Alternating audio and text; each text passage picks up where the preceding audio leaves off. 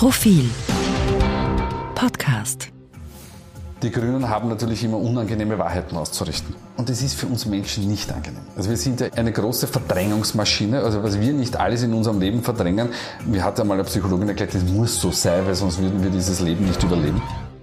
Herzlich willkommen zum Profil-Podcast. Mein Name ist Philipp Dulle und gegenüber von mir sitzt wie jedes Monat Meinungsforscher Peter Haig. Guten Tag, Herr Haig. Schönen guten Tag, Herr Dulle.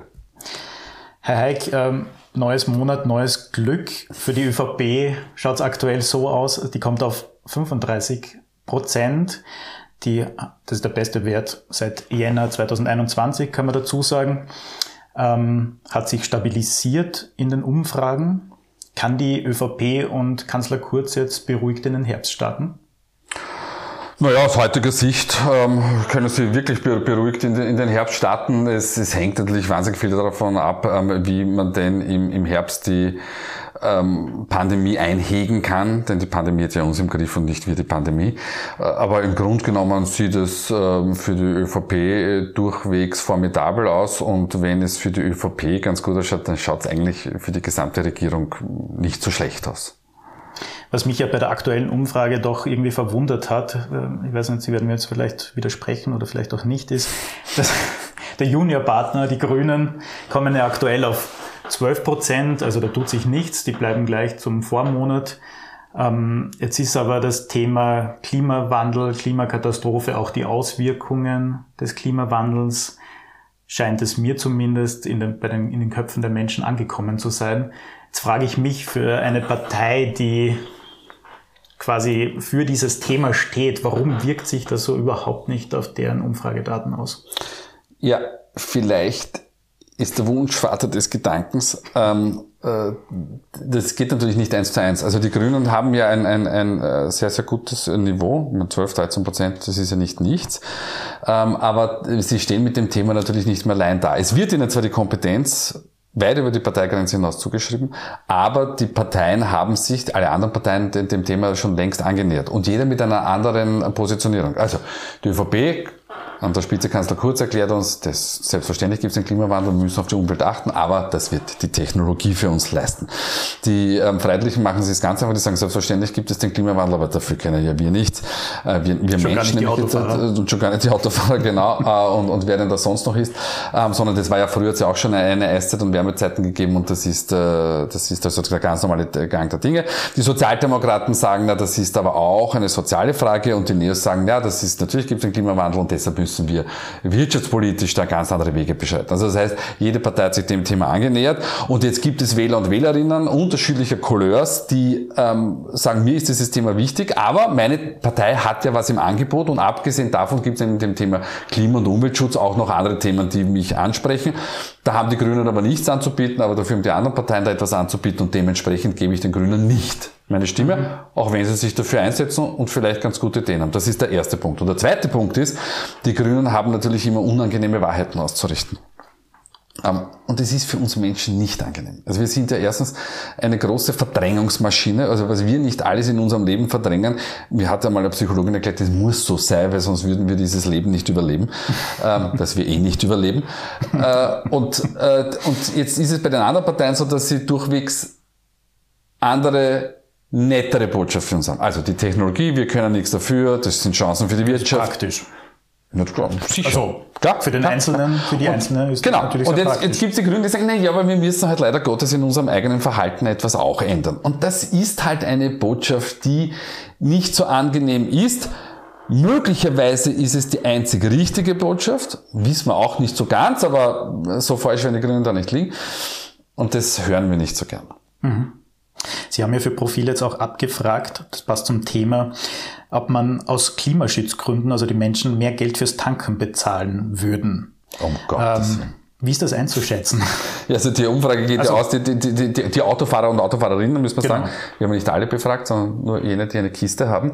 Ähm, äh, es ist klar, das ist eine dieser unangenehmen Wahrheiten. Jetzt, äh, nämlich gibt, du musst da und da, nämlich auf der Verursacherseite mehr Geld ausgeben. Mhm. Weil wir wollen damit eine, eine Verhaltensänderung erzeugen. So.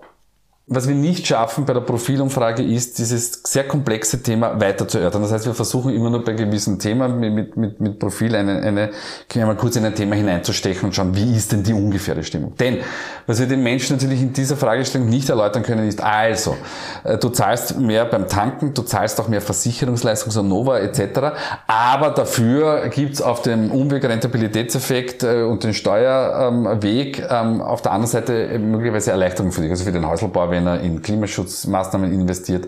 Wenn du dich äh, klimaschonend verhältst, dann bekommst du auf der anderen Seite wieder etwas Retour. Im besten Fall ist es äh, aufkommensneutral. Das können wir da nicht dazu sagen, denn dann gäbe es einen Teil der Menschen, die sagen würden, ist in Ordnung, darüber können wir reden. Man muss dazu sagen, der gelernte Österreicher ist da mittlerweile sehr, sehr vorsichtig, weil äh, er ist es äh, aus Sicht der, der, der Wähler und Wählerinnen gewöhnt, dass, dass die PolitikerInnen etwas versprechen, mhm. was dann möglicherweise nicht ganz so wieder am Ende des Tages aussieht oder herauskommt. Dementsprechend stehen die Menschen immer auf der Bremse, insbesondere beim Thema Auto. Das heißt, die Politik soll mal liefern und dann überlege ich es mir vielleicht. Ja, und dafür braucht es ein, ein schlüssiges Konzept, das natürlich in einer gemeinsamen und konzertierten Aktion im Minimalfall der Bundesregierung, im Maximalfall breiter Teile des Parlaments. Mhm. Wenn es so etwas gibt, dann wird man auch die Menschen durchaus dafür gewinnen und es muss halt schlüssig, nachvollziehbar und auf die Lebenswelt und den Alltag der Menschen heruntergebrochen sinnvoll erscheinen. Mhm. Auffallend in der aktuellen Profilumfrage ist ja, dass sich die SPÖ, die noch größte Oppositionspartei, und die FPÖ, die Freiheitlichen, immer weiter annähern.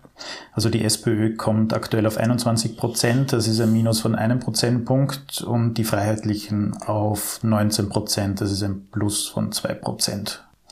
sind die Freiheitlichen jetzt und, und der Herbert Kickl schon dabei, die SPÖ zu überholen?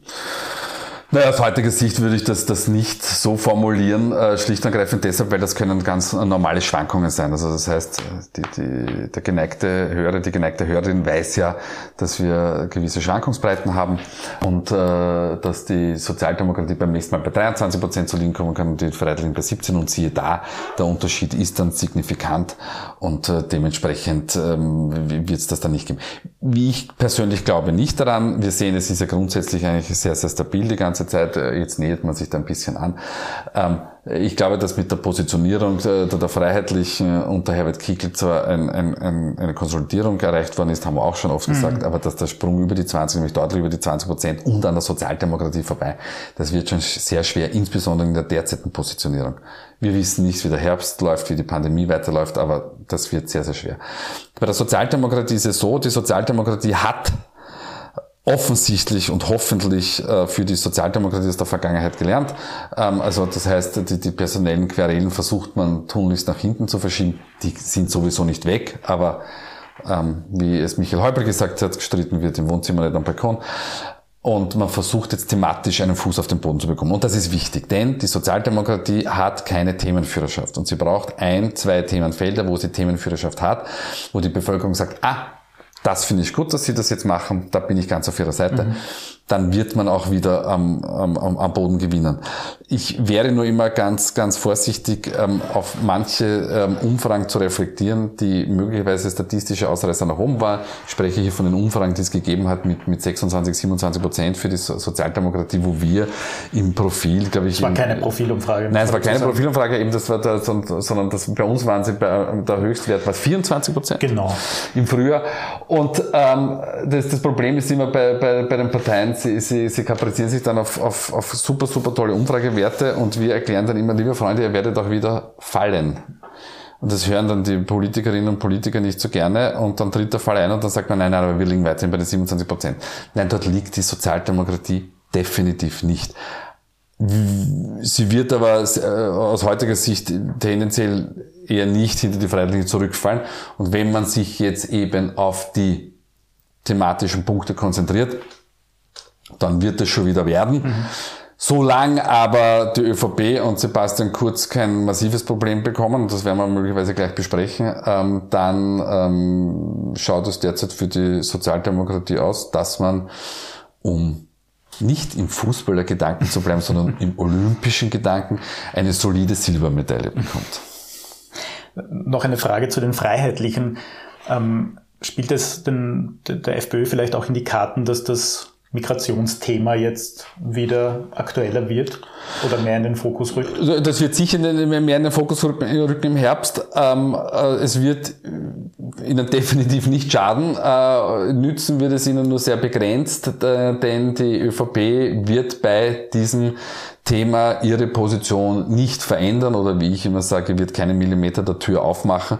Sie wird eine sehr, sehr konservative Positionierung bei Thema Migration und Integration beibehalten, ähm, um eben keine Wähler und Wählerinnen ähm, an die Freiheitlichen zu verlieren, weil sie haben aus der Vergangenheit gelernt, sobald wir das tun, ähm, sind die Freiheitlichen im, im Aufwind und gegen äh, His Master's Voice, nämlich Wähler und Wählerin, äh, kann ich nicht regieren. Die Österreicher und Österreicher haben seit 2015 eine wahnsinnig, äh, oder eine, was heißt wahnsinnig, aber eine sehr konservative Haltung zu diesem Thema. Und äh, die ÖVP wird, wird, wird das nicht äh, ändern wollen und dementsprechend bei dieser Positionierung bleiben. Jetzt haben wir seit Monaten eigentlich relativ stabile Werte in der Profilsonntagsfrage. Ähm, das ist eigentlich seit der Pandemie tut sich da von Monat zu Monat relativ wenig mit nur kleinen Ausschlägen nach oben oder unten, die oft nicht wahnsinnig signifikant sind. Ähm, ist das für einen Meinungsforscher auch auf, eine, auf einer Seite irgendwie auch beruhigend, dass es so stabil ist? Oder fragt man sich, warum tut sich da eigentlich so wenig? Na, also das fragen wir uns nie. Also warum sich da so wenig tut, weil das ist meistens relativ klar. Es gibt... Äh, das ich mich. na, das, das fragen Sie. Journalisten und Journalistinnen hätten ja so gerne, dass sich jeden Monat etwas ändert. Ähm, äh, und, und, wir sagen, na, das, das ist eher, eher unwahrscheinlich, weil wir wissen, dass sich gewisse politische Einstellungen, Werte und Motive ähm, nur, nur, nur sehr wenig ändern, außer es tritt eben, siehe Pandemie, oder siehe Migration besondere Fälle ein, wo, wo sich... So singuläre Ereignisse. Genau, wirklich. genau. Äh, Pech für die Grünen, äh, bei Waldbränden in Südeuropa ist das nicht der Fall. Ähm, wobei es dann natürlich auch einen Teil der Wählerschaft gibt, die, die sagen, die Waldbrände in Südeuropa hat es jeden Sommer noch gegeben. Äh, warum sind wir jetzt plötzlich so erschrocken? Ähm, also das heißt, beim Thema Umwelt funktioniert das nicht so wie bei, bei anderen Themen. Aber auch da sind diese singulären Ereignisse, es müssen wirkliche, wie ich immer sehr salopp sage, Big Bangs sein. 2015 Migration, mhm. jetzt Pandemie. Was uns immer beunruhigt ist, wenn die Werte sich radikal ändern das ist natürlich, da halte ich in der Interpretation den Ball immer flach, weil ich weiß, es könnte auch ein statistischer Ausreißer sein. Wir versuchen das natürlich aufgrund unserer Erfahrungswerte und natürlich aufgrund statistischer Überprüfungen zu evaluieren, aber wir, es, man kann sich nie ganz sicher sein. Also wie die Werte zum Beispiel in der Pandemie von Sebastian Küster mhm. um 10 Prozentpunkte auf einen Schlag hinaufgegangen sind, haben wir schon gedacht, naja, das hat damit zu tun, aber you never know. Und dementsprechend kommt dann immer meine Ansage auch am Profil, warten wir bitte die nächste mhm. Welle oder vielleicht noch die, die, die darauffolgende Welle noch ab, dann wissen wir es genau. Insofern nicht die stabilen Werte verunsichern den, den Meinungsforscher und die Meinungsforscherinnen, sondern die sich veränderten Werte. Ähm, jetzt müssen wir noch kurz über die Bundeskanzler-Direktwahl, die fiktive Kanzlerfrage sprechen. Ähm, Bundeskanzler Kurz kommt da aktuell auf 29 Prozent Zustimmung. Ähm, hat jetzt bei den anderen Parteichefinnen und Chefs keine direkte Konkurrenz. Das ist wenig überraschend. Also da tut sich auch nichts. Er hat, kommt natürlich nicht auf die Werte, die er jetzt im Vorjahr hatte. Äh, Sie haben vor Monaten schon einmal gesagt, es wird gefährlich, wenn er unter die 30-Prozent-Marke fällt. Da, da, war er schon, also er war schon bei 27. Jetzt auf 29 hat sich da stabilisiert. Ähm, jetzt haben Sie für Profil auch abgefragt, wie sich eine mögliche Anklage wegen Falschaussage von der Wirtschafts- und Korruptionsstaatsanwaltschaft auswirken könnte auf ihm oder ob die Menschen dann dafür wären, dass er als Bundeskanzler zurücktreten würde. Was ist denn da rausgekommen? Es ist eine, eine Mehrheit herausgekommen, wobei man dazu sagen muss, die Fragestellung war eine sehr, sehr diskriminierende Fragestellung. Das heißt, wir haben einzig und allein diese, äh, diese äh, Auswahl gehabt, das Rücktritt ja, nein bei Anklage. Wir haben auch schon anders abgefragt. Ähm, und zwar mit, soll er sofort zurücktreten, soll er bei Anklage zurücktreten, soll er zurücktreten, ähm, wenn es zu einer Verurteilung kommt oder soll er gar nicht zurücktreten. Und da sehen wir dann, dass es schon differenzierter wird. Also jetzt ist es so, dass ein, ein Großteil sagt, ja, soll zurücktreten, außer die ÖVP will er sagen, nicht zurücktreten. Wenn wir ähm, diese differenziertere Fragestellung haben, dann ähm, kommt heraus, dass äh, auch Teile der, der, ÖV, äh, der, der sozialdemokratischen Unternehmerswählerschaft sagen, na ja, also bei, bei, einer Anklage schauen wir mal, ähm, bei der Verurteilung dann auf jeden Fall und bei den Grünen verhält es sich genauso. Also das heißt, ich würde gar nicht so sehr, äh, man, man, man merkt die Unruhe im Karton. Mhm. Das, das zeigt uns diese Fragestellung. Mhm. Ähm, dass die Menschen äh, nicht mehr so zufrieden sind mit dem Kanzler, wie sie es denn einmal waren. Ähm, und man merkt auch an der Kanzlerfrage mit den 29 Prozent, in früheren Zeiten hat er zwischen 32 und 42 Prozent, in der Pandemie-Frühphase noch viel, viel mehr, dass äh, Sebastian Kurz seinen Nimbus als politischer Wunderwutzi mhm. verloren hat. Er ist in der Mühen der Ebene angekommen. Ähm, immerhin, Sebastian Kurz ist seit vier Jahren Bundeskanzler, dürfen wir auch nicht vergessen. Also das ist schon Zeitel. Ja. Ähm, es gab Bundeskanzler, die waren es kürzer. Und das ist die Problemstelle, die Sebastian Kurz jetzt mehr oder weniger ähm, hat. Er, er, er, hat ein bisschen an Glanz verloren. Das heißt nicht, dass, dass das sich nicht wieder erholen kann. Insbesondere dann, wenn es nicht zu einer Anklageerhebung kommt oder wenn es zu keiner Verurteilung kommt. Äh, wenn es zu einer Verurteilung kommt, dann stellt sich immer die Frage, dann kann ich das natürlich rechtlich noch weiterspielen, wenn ich sage erste Instanz und zweite Instanz und was weiß ich, was da noch alles für Möglichkeiten habe. Aber bei einer Verurteilung wird's haarig. Also bei einer mhm. Verurteilung ist da wirklich wahrscheinlich schwer zu halten. Aber da würden die Berater oder da werden die Berater sagen, wir spielen auf Zeit, weil wer weiß, was dann bei einer Verurteilung ist, wie das mediale Umfeld oder, oder das politische Umfeld aussieht, kann sich wieder alles ganz geändert haben. Dementsprechend spielt man auf Zeit. Man sagt also bei einer Anklage sicher nicht ist auch von vielen Kommentatoren durchwegs äh, heiß und fehlt wild umstritten. Äh, man wird sehen, wie gesagt, er hat an Glanz verloren, aber er hat einen Vorteil. Ihm geht so ein bisschen wie der, der Red Bull Salzburg in der österreichischen Bundesliga. Er hat leider keine Konkurrenz. Vielen Dank für die Analyse, Herr Heik. Es hat mich sehr gefreut. Mich auch. Und wir hören uns Anfang September wieder. Wir hören uns Anfang September wieder und ich hoffe, dass ein bisschen mehr Bewegung drin ist.